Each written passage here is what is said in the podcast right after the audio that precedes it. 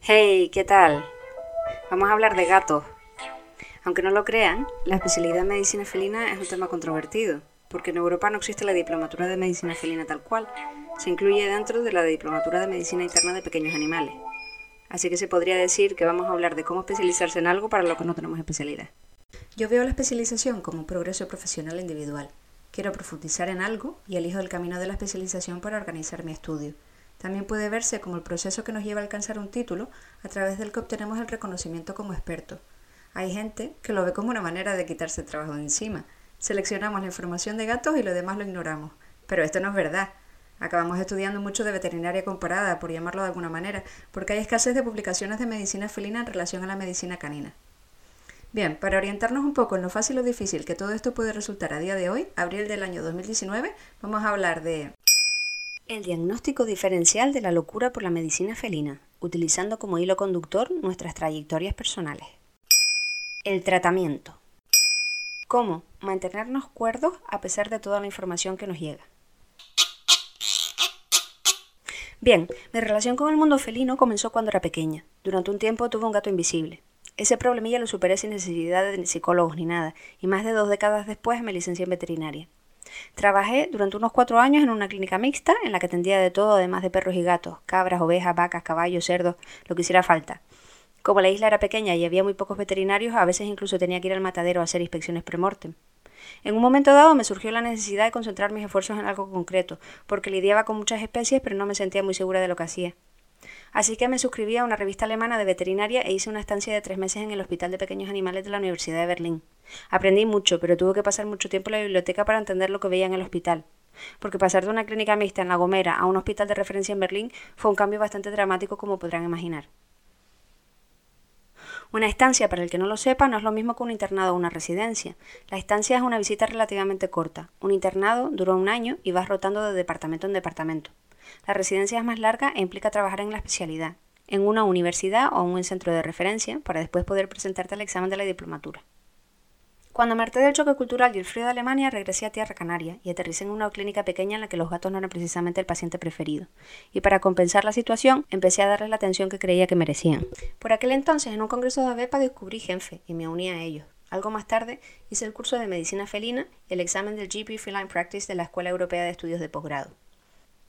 Después de eso me puse las pilas con el inglés, me compré un buen abrigo y emigré de nuevo, esta vez a la pérfida Albión, buscando un mayor número de pacientes con los que poner en práctica lo que había aprendido. Pero resulta que cuando llegué a Inglaterra me di cuenta de que el posgrado que tenía no estaba reconocido por el Colegio de Veterinarios de allá. Eso sí, encontré muchísimos gatos. Así que en 2016, unos años después de hacer el curso de medicina felina de la Universidad de Sydney, me presenté al examen de la ISFM, lo que me permitió afiliarme al Australian New Zealand College of Veterinary Scientists. Esto sí está reconocido por el Royal College. A ver, explico esto. Mi intención no era emigrar de nuevo o acabar en Australia. A falta de un colegio europeo de medicina felina, la ISFM quiso crear en su momento la Academia Internacional de Clínicos Felinos. Una de las vías para entrar en esta academia es un título reconocido internacionalmente tramitado por una institución australiana, el Colegio de Científicos Veterinarios de Australia y Nueva Zelanda. El examen se realiza cada dos años en Europa, aunque también te puedes ir a Australia si tienes prisa, y consiste en dos partes, una escrita y una oral. La escrita consiste en un examen largo, largo, largo de cuatro horas a desarrollar. Durante las primeras dos horas se contestan preguntas de fisiopatología y hay que ser bastante meticuloso al responderlas. Y la segunda parte consiste en resolución de casos clínicos.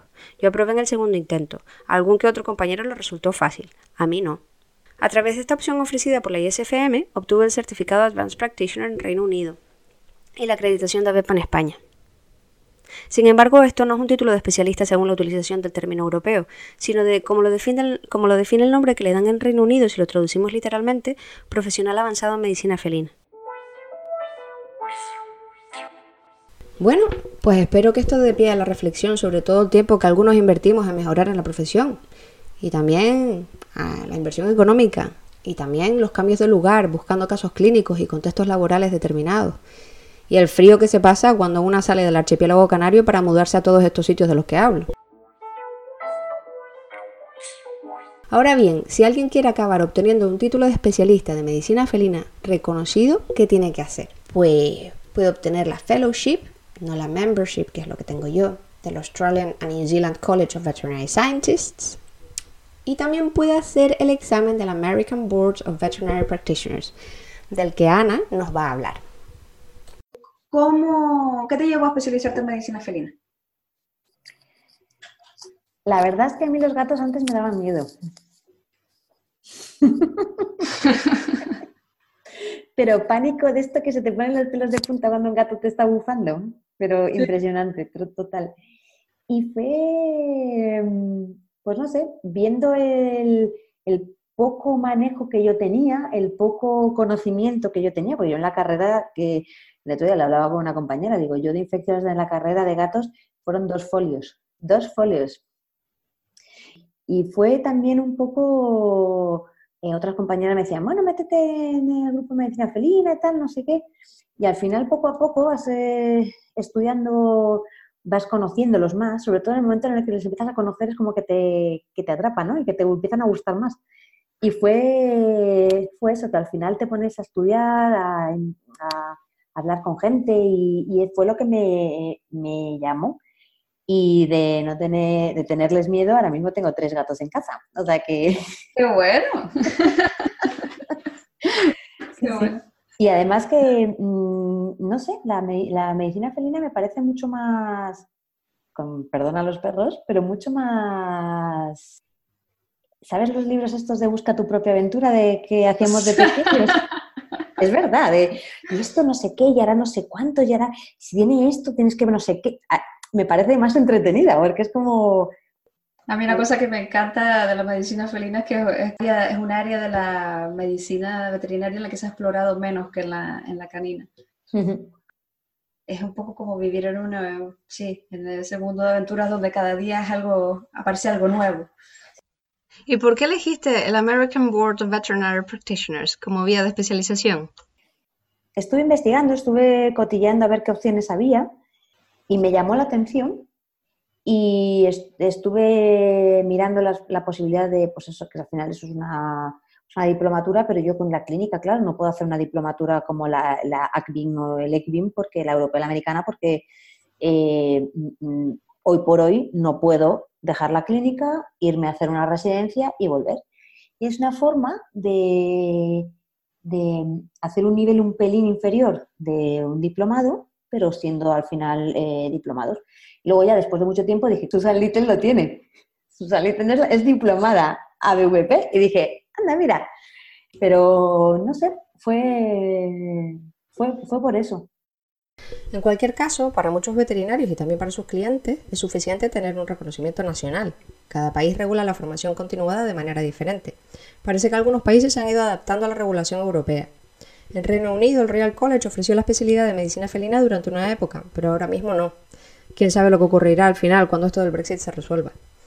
En Alemania, los colegios son los que regulan la formación continuada. Cada land tiene un colegio independiente, aunque ninguno parece ofrecer medicina felina como especialidad.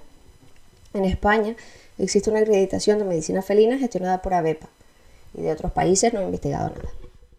También quería hablar de, la acreditación de ABEPA porque, porque es una de las vías de especialización para las personas que viven en España que, que solo que quieren eh, reconocimiento dentro de España y que quieren hacer la formación solamente en español, en la medida de lo posible, porque al final la literatura a la que nos referimos pues siempre está publicada en inglés. Que te preparas tres casos clínicos como si los fueras a, presentar a la revista de ABEPA con las mismas condiciones de que se presentaras en la revista de ABEPA. Y mm, de esos tres casos tienes que presentar uno en tipo oral, como si fuera una comunicación libre y luego hay dos exámenes. Uno, en el momento en el que haces la comunicación libre, te hacen eh, preguntas de, esos tres casos clínicos que has presentado. Y luego hay un, eh, hay un escrito que es tipo test, que, en el que te pueden preguntar pues, de, toda la medicina felina. Cuando dijiste que los, los requisitos de publicación de ABEPA, de la revista ABEPA, querías decir que para el resto de los, todos los, 47 casos restantes no es necesario aplicar los requisitos de la revista de ABEPA o también? Son tres casos desarrollados, como si los fueras a presentar en la revista. Y luego el resto de los casos los tienes que meter en un Excel, en un Excel en el que te ponen edad del animal, raza, eh, anamnesis, historia clínica, eh, exploración, diagnósticos diferenciales, pruebas complementarias, diagnóstico definitivo, tratamiento. Es una, una, manera de especializarse bastante reciente. Creo que el primer examen tuvo lugar este año, si no me equivoco. todavía no. Todavía, bueno, en el GTA. Sí, en el GTA del 2019 es cuando es el primer examen.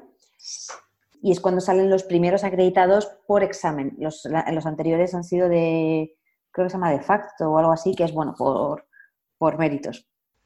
En cualquier caso, lo que nos interesa hoy es cómo profundizar en el estudio, con o sin título al final. Una de las ventajas que sí veo en las titulaciones es que te obligan a estudiar de una manera ordenada, ayudando a no dejar nada de lado, nada que sea importante. Y puede ser una fuente de motivación también. Te puede abrir puertas en el contexto laboral, te puede subir la moral, superar una prueba, en fin, la motivación que nos falte. Pero vamos, no. Al final, con los años te, das cuenta que no es tanto por la titulitis. O sea, yo estoy aprendiendo una barbaridad. Claro, cosas Que, que, yo digo, joder, si se supone que yo sé, pero estoy flipando de todavía lo que me queda por aprender. O sea, yo, bueno, cuando ya entregas los credenciales, tal, los casos clínicos y tal, pues estás en contacto con gente que se está preparando para el examen. Y yo hay veces que ponen algunas preguntas que digo, ¿pero qué dice? Y entonces es algo que, que incluso me mola, porque es como, joder, todavía el camino que tengo por delante para poder llegar un día a hacer yo esa pregunta. de verdad, ¿eh? Que son cosas que dices, madre mía, qué nivel. Pero el estudio diario de lo que nos llega a través de las redes también es importante. Tenemos acceso a muchísimos estudios científicos. Sobre esto también queremos hablar. La primera y más importante fuente de información que tenemos los estudiantes o estudiosos es la Journal of Feline Medicine and Surgery, pero no podemos restar relevancia a todos los demás artículos que se publican a diario en otras revistas. Los foros son una fuente de conocimiento increíble. Con la cantidad de información que, recibimos a día de hoy me cuesta mucho participar activamente en todos porque aparte tienes un montón de opciones. Tienes el de GENFE, el de la ISFM, después tienes el de Medicina Felina del curso de Sydney, también tenemos un foro en Facebook, luego tengo el Instituto Felino, tu, tu página en Facebook también, tiene otro foro de veterinarios de medicina general que también es interesante, el de, de emergencias también, que también plantean preguntas muy interesantes y en todas estas áreas que, que son generalistas y no, exclusivas de la medicina felina también aparecen eh, casos muy interesantes de medicina felina, entonces como que te ves un poco obligada también a seguirlo y se puede convertir en una tarea diaria interminable. Yo intento ser disciplinada y, seguirlo a diario, pero llega un momento que no, me, da, tiempo. pero lo eh. intento porque es muy interesante. No, nada más que puede llegar a ser un horror porque eh, ves, a mí a veces me pasa que ves en un foro no sé qué, en, otros, en otro sitio no sé qué, luego lees no sé cuántos e intentas de cada cosa ponerte incluso luego a mirar más y dices, el día tiene las horas que tiene, yo tengo que trabajar además, tengo que tener vida social, o perdón, quiero tener vida social, que no es el que tengo que, sino quiero tenerla. Claro, son cosas que dices, eh, no puedo con todo. Entonces, yo tengo una lista, una lista enorme de cosas que me gustaría en algún momento sentarme a investigar, pero claro, eh, al final, pues tienes que priorizar un poco. Y claro, los pobres perros ahora mismo los he dejado un poquito de lado, porque claro, yo sigo viendo perros, pero los perros, pues... Mm, claro. Sí, yo la verdad que lo de la medicina canina también la tengo un poco abandonada y, y exceptuando los casos que me llegan a diario, que investigo y tan meticulosamente como me sea posible. Quitando eso, la verdad es que mucho tiempo de lectura no les dedico. Pero, pero sí he observado que mi práctica de la, en la medicina canina ha mejorado desde que, desde que he mejorado mi práctica en la medicina felina, porque los mismos criterios que aplico la medicina felina en cuanto a eh, pues medicina basada en la evidencia o, herramientas de información eh, respecto al caso, pues las utilizo también en medicina canina y al final, pues de una manera indirecta te, te contribuye a que ejerzas de una, de una manera más eficaz también. Y luego respecto a la manera de, de analizar esa información y de, decir, mis, mis perras están... También tengo perras, aparte de dos gatos. bueno, yo también, ¿eh? mi madre me dejó la suya hoy, están aquí. y, respecto a la manera de, de, estructurar el estudio, lo que yo intento hacer o lo que estoy haciendo es, pues, tengo, repaso los grupos de Facebook, a las personas a las que sigo en Twitter, repaso el, email, el foro de la ISFM, el foro de Genfe, eh, intento pasar por el Clinician Brief, que me llegan como dos semanalmente, y la Win Feline, y, y hago, bueno, pues voy guardando los artículos que me parecen de mayor interés voy clasificando por temas, pues, cardiología, hematología, y, y, claro, esperas a que en un momento dado de tu vida tengas tiempo para, para revisar eso de forma estructurada. Tú lo estás haciendo, supongo, para tu examen.